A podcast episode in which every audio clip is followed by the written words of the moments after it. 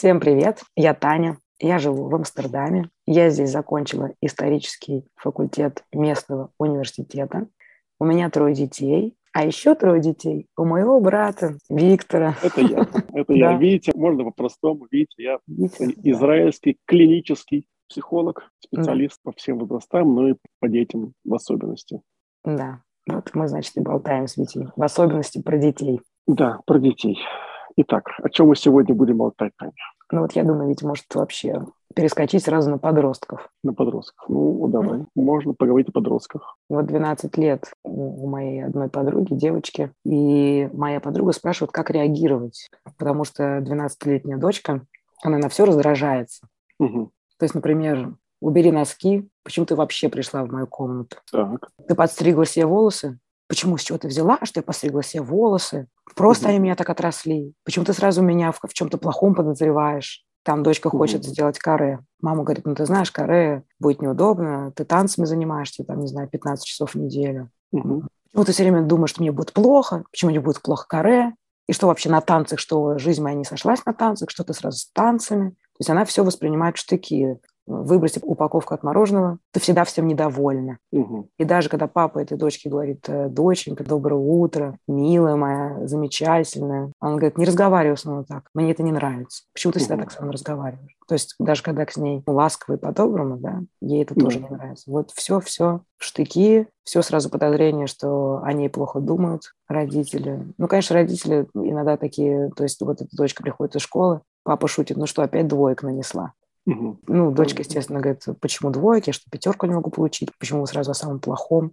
И вот вопрос мамы, да, ну, как реагировать? Ну, да. Не, ну, смотри, как реагировать это в рамках нашей системы, да, то есть реагировать нужно эмпатически и э, ставить границы. Ну, например, э, вопрос там с комнатой, да, ну, mm. это часто вопрос возникает. Важно понимать, что все комнаты дома принадлежат родителям. Серьезно? Вот, да. Я была уверена, что детская комната – это детская комната. Нет, детская комната – это часть дома, это комната, которая принадлежит родителям, и родители, в общем-то, дают детям этой комнатой пользоваться. Что ты говоришь? Да, поэтому родитель, в принципе, может, по идее, заходить в эту комнату, когда ему заблагорассудится. Что ты говоришь, слушай? Да. Понятное дело, что желательно дать ребенку в этой комнате почувствовать себя как можно более свободно, да, то есть желательно постучаться в эту комнату. Например, вопрос с порядком. Если родитель решает, что в этой комнате должен быть порядок, это, в принципе, правильное решение, да, более, мне кажется, правильно, потому что, в принципе, внутреннее и внешнее связаны. Да, то есть если у нас внутри бардак, балаган, там, хаос, да, то и снаружи будет бардак, балаган, хаос. Когда мы убираем снаружи, то и внутри приходит некий порядок. Поэтому я думаю, что, в принципе, неправильно позволять позволять ребенку в своей комнате вести себя так, как он хочет, да, то есть с точки зрения порядка. Да, слушай, кстати, вот. про порядок. Я думаю, что это наоборот, обратная связь, что у шизофреника будет очень чисто убранная комната, а у человека более свободного, менее загруженным какими-то проблемами, наоборот, будет ну, такой легкий бардачок. Ну, у шизофреника вряд ли будет особый порядок. Да. Я преувеличила. Это, это скорее у, у CD будет большой ну, порядок. Да. Но в любом да. случае это решение родителя, насколько он вмешивается в то, как выглядит комната его ребенка, подростка, неважно, угу. ему 15-16 лет. И опять же, возвращаясь к тому, что если одна из функций родителя – это здоровье душевное ребенка, то это здоровье зависит и от среды его обитания. Для ребенка нехорошо, в принципе, жить в комнате, который бардак. Если там, скажем, гиперболизировать, да, там он там курит, у него там какая-то еда тарат, гниет, mm. еще что-то, да, то есть это же не хорошо для ребенка. Да, если родитель входит в такую комнату, да, и ребенок говорит ему, а, это подросток, да, 15, 16, 17 лет, да, это моя комната, я делаю тут, что хочу. Родитель должен понимать, что это неправильно, это не так. Mm. Ребенок станет в 18 лет, 19 лет, он снимет свою квартиру, mm. свою комнату, там это будет его комната. Ну, слава богу, хоть, хоть где-то. А тут, пока он живет тут, это комната не его. Хорошо, что я сейчас с тобой заговорила, когда у моих детей еще впереди, вот эти 12 лет и 17. Ладно, сейчас вот Нет. к дочке. Мать да, заходит в комнате бардак. Да, тут, да, в комнате бардак. По идее, она может от дочки потребовать навести порядок. Угу. С Дашей, например, ну, она ребенок, конечно, пока что очень простой. Угу. Но я захожу к ней, я вижу бардак большой. Да. Я говорю ей, окей, надо убрать, тогда ты уберешь. Она там говорит, в следующий понедельник. Угу. Ну, хорошо, меня это устраивает. Да, то есть это не такой прям бардак, который прямо сегодня прямо да, должна. То есть я говорю, окей, значит, э, в следующий понедельник мы договорились. Все, ну, время проходит, да, наступает следующий понедельник. она, конечно, очень удивлена, уже, значит, вот, но понедельник наступил. И все, она понимает, что теперь, значит, пока она не берет комнату, у нее не будет экрана. Да, а, не будет экрана, да. 13 лет твоя Даша. Даша 13 лет. Или уже 14. Или 14, слушай. 14. Да, ей 14. 14 лет, да. Но, Витя, это возвращает меня к теме, понимаешь, вот твоя Даша, она же всю жизнь прожила вот в твоей модели воспитания. Но если вот у этой вот моей подружки мамы с 12-летней дочкой, но нет у нее системы наказаний, нет. Да. Ну вот она приходит, 12-летняя девочка, да, большая уже, девица. Да, да. И ей мама говорит, ну, убери носки. Да. А дочка говорит, что ты вообще пришла в мою комнату? Мама говорит, знаешь, что сейчас вообще на прогулку не пойдешь, потому что дочка как раз собиралась на прогулку. Почему ты должна меня заставлять убирать в комнате именно когда я собираюсь на прогулку? Угу. Что а, делать? Ну, конечно, сложно. Это выглядит таким запущенным случаем. Да, это, конечно, сложно дать какие-то такие вот рекомендации основе такой вот очень ограниченной информации. Ощущение, которое у меня возникает, это что девочка очень часто является объектом критики. В принципе, все, что она говорит родителям, мы можем сказать, что да, она преувеличивает, да, но какое-то зерно истины во всем, что она говорит, есть. Да? То есть вот все, что она говорит, когда вот она критикует родителей. Мать, считает, вмешивается в ее жизнь, все время она видит какую-то критику. Да, вот, да, да, да, вот да, да. Девочка все время видит вот. критику во всех комментариях. Да, видимо, да, действительно, мама часто критикует. Да, ну, и то есть, папа. опять же, это... Нет? И папа Нет. тоже. Ну, навер... ну, наверное, и папа тоже, да. То есть не зря она стала таким ежиком, девочка, да. То есть все она в штыки воспринимает. То есть она очень-очень да. ранимая. Вот эта ранимость, она не просто так возникла. Это ранимость, то есть ее поранили, да. А что ранимые? Они все ранимые подростки, нет? Ну, кто больше, поменьше. Мне кажется, это как-то ну, гормонально вообще идет. Ты становишься подростком, ты становишься ранимым. Ну, может быть, есть какая-то гормональная, физиологическая подоплека, но обычно, если мы говорим про психологию, то обычно эта ранимость идет от реальных каких-то ран, которые обычно это все, к сожалению, идет из семьи. Угу. Вот, то есть, прежде всего, твоя подруга должна подумать, как она в идеале сводит до, вообще до нуля всю критику. Ну да, то есть вот это, без этого, что, двоек снова нанесла. Да, это да, да, да. То есть любая критика, даже выраженная там каким-то, не знаю, там, шутливым тоном, неприемлема. То есть uh-huh. она должна полностью, полностью критику убрать. Это раз. Да. Во-вторых, она должна определиться со своими требованиями.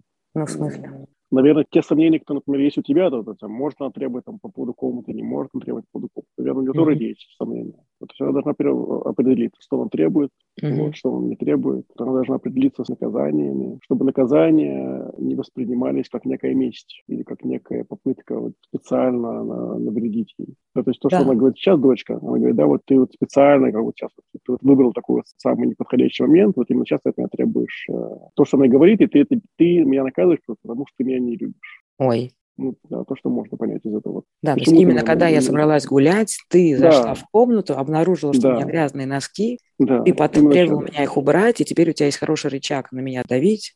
И, да, именно сейчас. Меня не пустишь, да, да, сейчас, да. Да, то есть ты, ты выбрала самый такой, такой момент, да, то есть то, что из этого выходит, да, это ощущение, что ее не любят. И прежде всего нужно заниматься этим ощущением. Если не будет критики, то это ощущение потихонечку, потихонечку будет уходить. Угу. Многие родители говорят, как же, вот без критики родители вообще чувствуют себя беспомощными. Угу. А что мы вообще можем делать без критики? Что тебе значит, должен потакать всем ее поведением? Угу. Вот. Родители не понимают, что воспитывать можно без критики.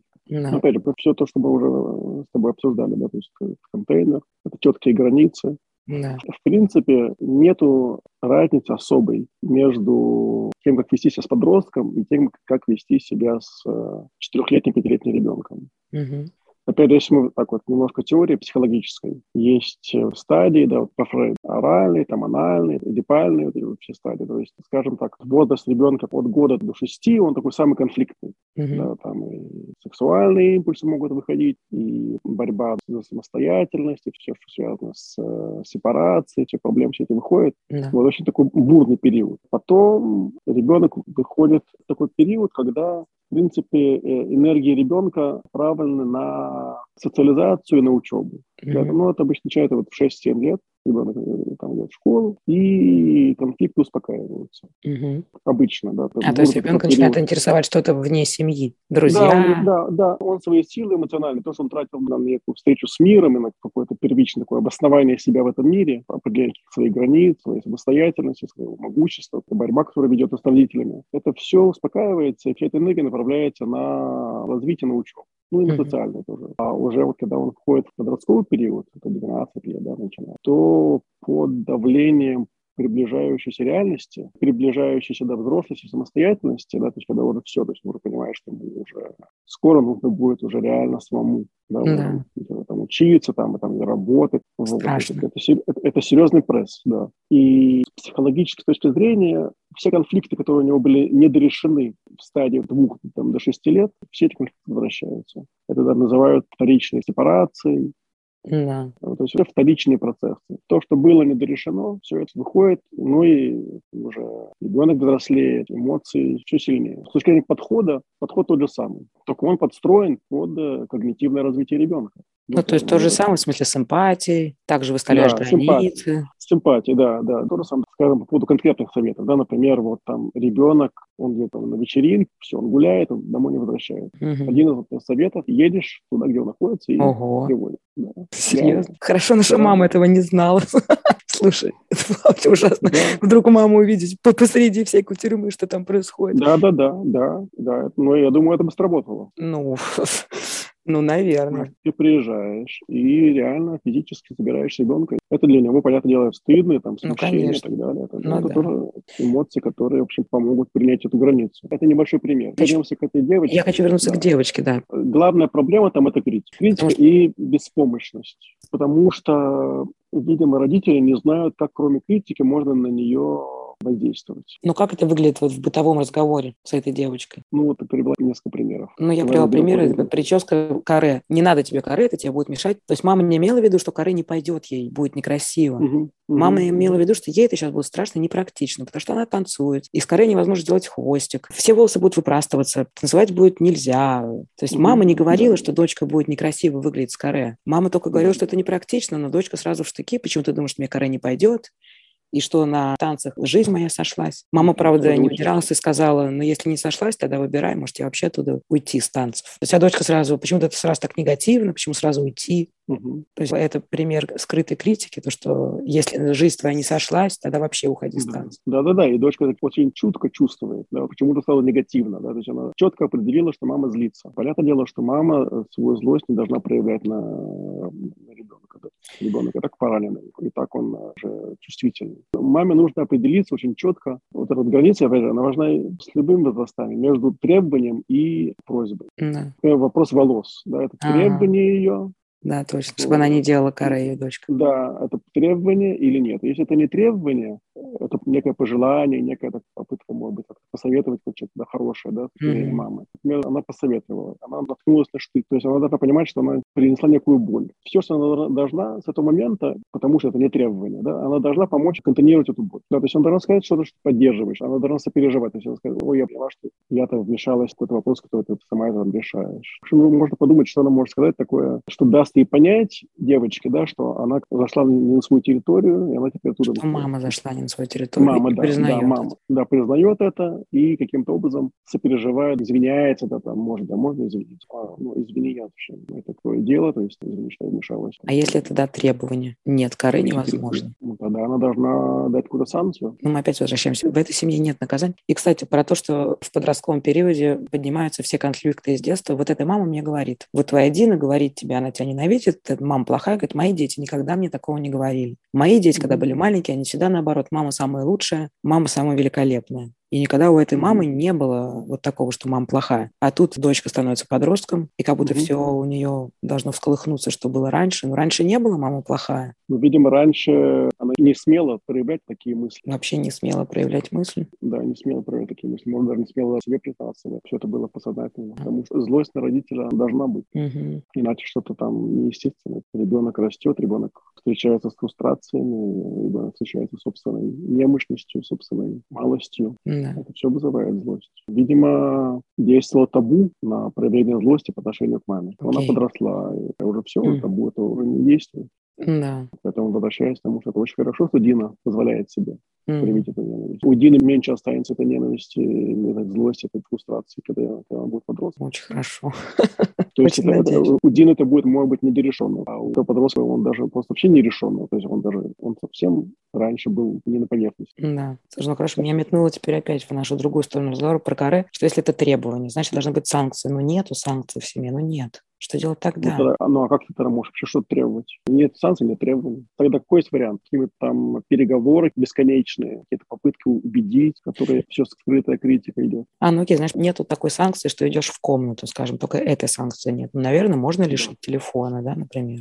Ну, хорошо, скажи мне, пока ты не подстрижешься, нет телефона. Наоборот, если подстрижешься. А если подстрижешься, ну, если подстрижешься, не будет телефона, да. Да, то есть, может, такие санкции не обязательно в комнату. Нет, конечно. Потому что все-таки санкция с комнатой, если начинаешь ну, вводить да, ее уже с подростком, что ты его запихнешь в эту комнату, уже все, уже просто ну, в школу. да, силой, силой, ну, не, ну, по идее, ну да, это сложно. Ну, и вообще, ну, как-то сложно подросток... представить себе, знаешь, вдруг 12-летней девочки, или даже вот этой моей подруги, у нее еще там 17-летний сын, ну что она ему скажет, окей, а теперь иди в комнату, он такой большой. То есть иногда просто даже как-то невозможно себе представить, что можно начать с этими комнатами, с этими уже 12-летними или 17-летними детьми. Ну, получается... Ну, да, 17... ну да. Ну, например, да, 17-летний. Для 17-летнего, конечно, уже для комнаты уже, да, он уже далековато, уже впервые для него.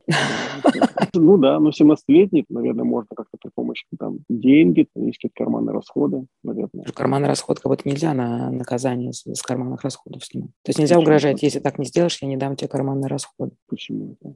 Мне кажется, это такое, типа, ну, просто карманные расходы. Вот тебе вне зависимости от всех обстоятельств, вот тебе там. Наоборот, наоборот, карманные расходы, одно из преимуществ, это дает еще один рычаг воздействия. А, да, то есть можно сказать, не дам карманные деньги, если не сделаешь так-то и так. Не, ну у нас, вот, например, за физическое, все бывает, там, не знаю, там могут стукнуть 5 шекелей. Нет, так это ты как будто изымаешь Штраф. из денег. А, а тут я тебя спрашиваю, можно ли сказать, что если ты так-то сделаешь, я вообще не выдам тебе твою вот э, недельную а, дозу?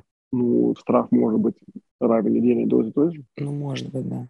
Да, например, у меня есть мама, там серьезный конфликт, но, скажем, такой конец айсберга. Там большие-большие конфликты, но там дети подростки. Этот конфликт возник из-за того, что они не хотели отдавать ей карточку больничной кассы. Они хотели, чтобы карточка больничной кассы была у них. А там дети хотели отдавать маме. Да, да, да, да. Ну, там родители возведены, но неважно. Вообще, мама хотела, чтобы карточка больничной кассы для ее детей была у нее, потому что, ну, она же занимается их здоровьем, назначением людей к врачам и там, так далее. Mm-hmm. Она занимается. Она ответственна за их здоровье. Да. Поэтому логично, что карточка будет у нее, карточки физически у детей. Они просто их хотели возвращать. Да, у детей. Но ну, и она как бы, я в общем, был согласен с этим решением, да, что пока они не возвращают карточку, они не получают никаких денег. А, ну окей, тогда опять к моей подруге, вот она заходит в комнату к своей дочери, и дочь говорит, что ты вообще в мою комнату зашла? И подруге, например, не нравится такой тон. Так что она ей скажет, мне не нравится, что ты со мной разговариваешь таким тоном. Еще раз так скажешь, скажем в таком тоне, я лишу тебя, например, двух часов телефона сегодня или что? Два часа телефона, я тебе сниму там шекель из карманных денег, если есть карманных Рублей, рублей. Это рублей. Там, это, mm. Один шекель 10 рублей, Я больше как по, по евро. В долларах. Ну, давайте евро. Евро сниму. Ну, пол евро там. А, то есть окей. Все в зависимости от того, да, есть карманные деньги, нет карманных денег. Да, они тоже даже не нравятся, а это агрессивный тон. Угу нужно его характеризовать, да, он агрессивный, да, то есть это неуважительный тон. У нас дома мы все друг друга уважаем. Mm-hmm. у нас правило. Неуважение, оно имеет свои неприятные последствия. Понимаешь, когда мне не нравится, это становится слишком личным. Mm-hmm. А желательно переводить это в некое такое вот нарушение законов, которые есть дома. Да. То есть у нас дома уважают, это закон. За неворочный тон у нас есть уже заранее известный сам. Это может быть, да, там, час без телефона, ну, да. деньги, еще что-то там, что-то такое вот не очень большое, да, соответствующее. Да, если дочка начинает расстраиваться, то начинаешь ее контейнировать. Да, ну, тут, опять же, проблема в том, что, насколько я могу предположить, наверное, там нет особой близости. Этой маме я бы ей посоветовал больше всего это вкладывать энергии именно в налаживание близких отношений с дочкой. А почему ты думаешь, там нет близости? Ну, это, если она так вот реагирует, если она считает маму такой вот, которая постоянно на нее с негативом идет, и на все mm. реагирует, могу предположить, что там особой близости нет. Близость – это что, какое-то время вместе проводить? То есть как да, маме при... сблизиться? Проводить больше quality да. time, то, что сейчас называется с дочкой? Да, да, именно quality time, да, искать какие-то, да. Настольные игры? Например, да. Ну, то, что интересно. Совместные там, прогулки. Ну, шопинг, фильм, знаешь. Шопинг, фильм вместе посмотреть, да. Ну, и стремиться к тому, чтобы дочка делилась с своими переживаниями. Угу. Потому что обычно такие вот дети, подростки-ежики такие, да, которые штыки все воспринимают, могут предположить, что там вряд ли делится с родителями своими переживаниями личными. Угу. Мне вот интересно, ну, вот, вот папа так ласково говорит, доченька моя, доброе утро. Какая ты у меня красавица. Не разговариваю с вами, мне так это не нравится. Почему такое может не нравиться? Не, ну мы же не знаем, это же как бы осколок, который выдернут из общего контекста. Это правда, да. Да, мы не знаем ничего про то, как этот папа обычно, сколько вообще внимания он уделяет. Угу. Как большинство времени он каким-то он с ним разговаривает. Угу. Он тоже ее критикует, он ее критикует, подшучивает угу. над ней там, и так далее. Ну, подшучивает. То есть я думаю, что если бы отношения были хорошие, то такой-то он только бы вызвал у нее приятные эмоции. Ага. Я поняла, да. Нет, ну я знаю, вот, что папа продолжает так говорить дочери. Девочка моя любимая красавица, когда знает, что дочери это не нравится. Просто папе тяжело понять, что как же так, такое его ласковое отношение так воспринимается враждебно.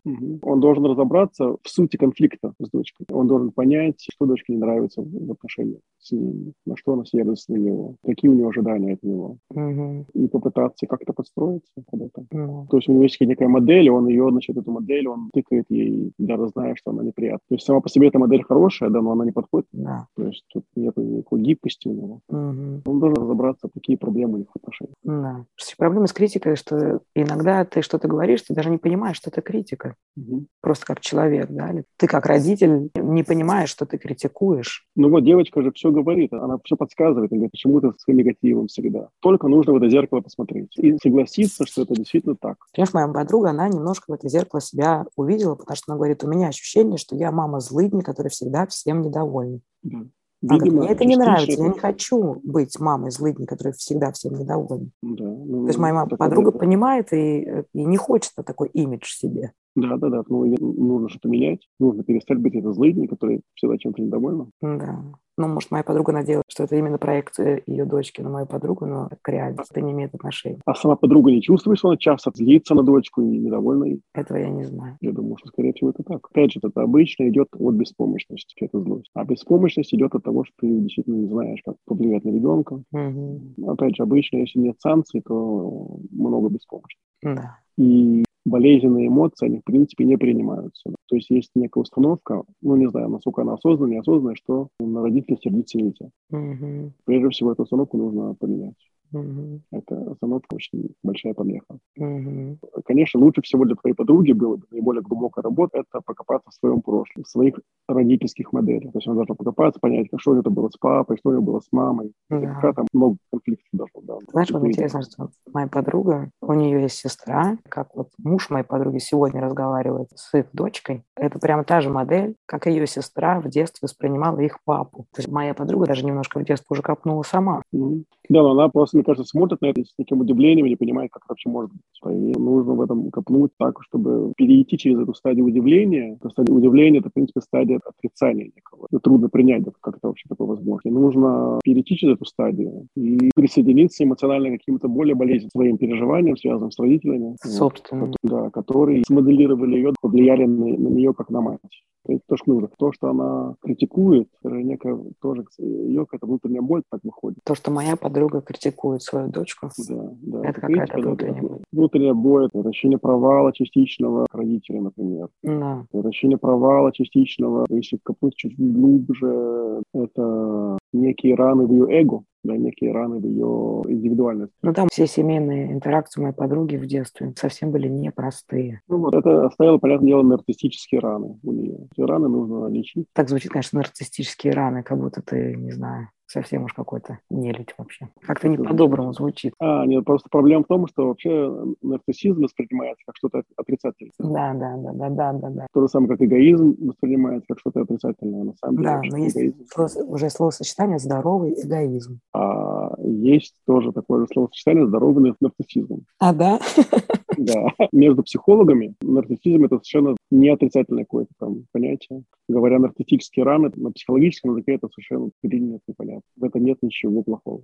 Mm-hmm. То есть у всех есть, кого больше, кого меньше. Все болезненное, что происходит в нашей жизни, связано с нашими нарциссическими ранами. Как-то ловко мою подругу разобрал, по полочкам mm-hmm. разложил, советы надавал. Да. Ну, отлично. Да, хорошо. В общем, основной совет – это моей подруге, ее мужу больше проводить времени со своей дочкой, больше уделять ей времени. Стараться свести вообще до минимума критику, вообще не критиковать, да. разобраться с э, требованиями и с просьбами, что является требованием, что является просьбой. Угу. В любом случае контонировать все эмоции болезненные, которые выражает дочка, поставить границы агрессивному поведению. Вот, коммуникация, коммуникация. Слушай, отлично, ведь вообще как ты хорошо подытожила. Я уже к концу уже забыла, о чем мы говорили вначале.